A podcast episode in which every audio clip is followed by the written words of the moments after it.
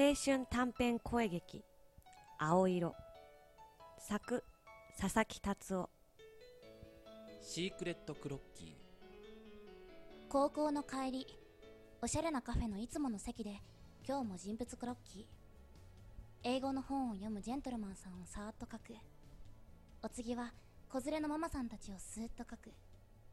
そして最後はカフェの一番奥の席でいつもパソコンに向かっている私の大好きなお兄さんをそーっと描いた。今日もいつものカフェで仕事中。フリーになって2年。ライティングの仕事は順調だ。お兄さんは一体何を真剣にパソコンに向かってタイピングしているんだろう。気になるけど私はクロッキー専門。人物観察が専門なのだ。だからこそ決して近づかないのがマイルール。そういえば今日もあの子が店先の席に座っている。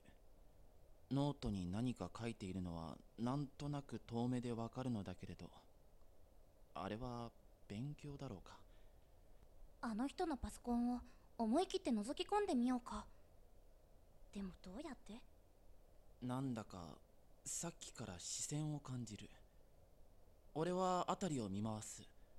すると女子高生と目が合ったしまった。見ていたのを隠したくて思わず会釈なんかしてしまった。女子高生はやっぱりわからない。私は思わずトイレに逃げ込んだ。俺何か悪いことしたかな。俺は気まずくなって思わず荷物をまとめてレジへ向かった。その時脇の女子高生の席の彼女のノートが目に入ったトイレから出ようとそっとドアを開ける。するとお兄さんがなぜか私のクロッキーを見て固まっていた。もう逃げられない。そう悟った私はお兄さんに挨拶することにした。おお兄さん私の絵どうですか？